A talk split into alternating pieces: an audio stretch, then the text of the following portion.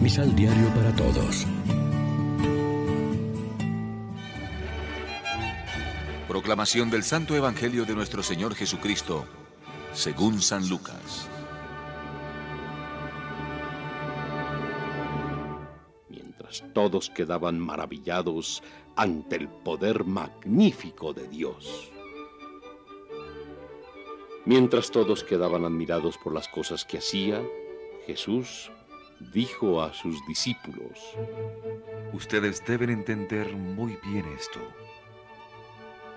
El Hijo del Hombre tiene que ser entregado en manos de los hombres. Pero ellos no comprendieron estas palabras. Algo les impedía comprender lo que significaban y temían pedirle una aclaración. Lección Divina Amigos, ¿qué tal? Hoy es sábado 26 de septiembre y a esta hora, como siempre, nos alimentamos con el pan de la palabra.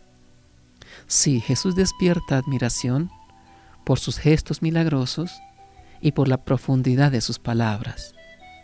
También a nosotros nos gusta fácilmente ese Jesús. Pero el Jesús servidor, el Jesús que se ciñe la toalla y lava los pies a los discípulos, el Jesús entregado a la muerte para salvar a la humanidad, eso no lo entendemos tan espontáneamente. Quisiéramos solo el consuelo y el premio, no el sacrificio y la renuncia. Pero ser seguidores de Jesús pide radicalidad.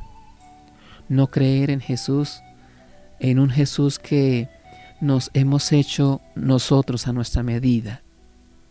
Ser colaboradores suyos en la salvación de este mundo también exige su mismo camino que pasa a través de la cruz y de la entrega. Como tuvieron ocasión de experimentar aquellos mismos apóstoles que ahora no le entienden, pero que luego, después de la Pascua y de Pentecostés, estarán dispuestos a sufrir lo que sea hasta la muerte para dar testimonio de Jesús. Lo que más destaca este Evangelio es la incomprensión y el miedo de los discípulos. Ciertamente las aspiraciones de los discípulos no coincidían con el proyecto de Jesús. Es algo que nos ocurre a todos. El lenguaje de Jesús nos resulta oscuro. No captamos su sentido y sobre todo nos da miedo.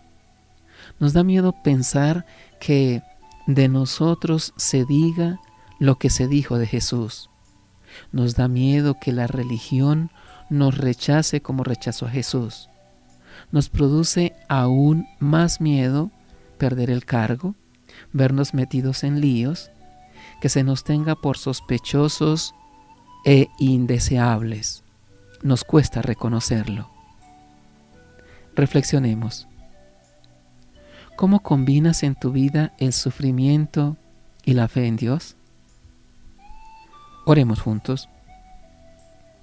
Me asusta el sufrimiento, me desconcierta tanto dolor humano, pero junto a ti me siento mejor porque sé que tú también has pasado por la fragua del sufrimiento, que en los momentos más difíciles nunca me falte la certeza de tu presencia amable. Amén. María, Reina de los Apóstoles, ruega por nosotros.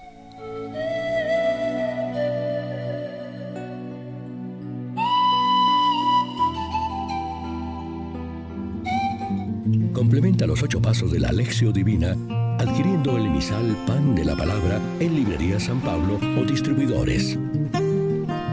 Más información www.sanpablo.co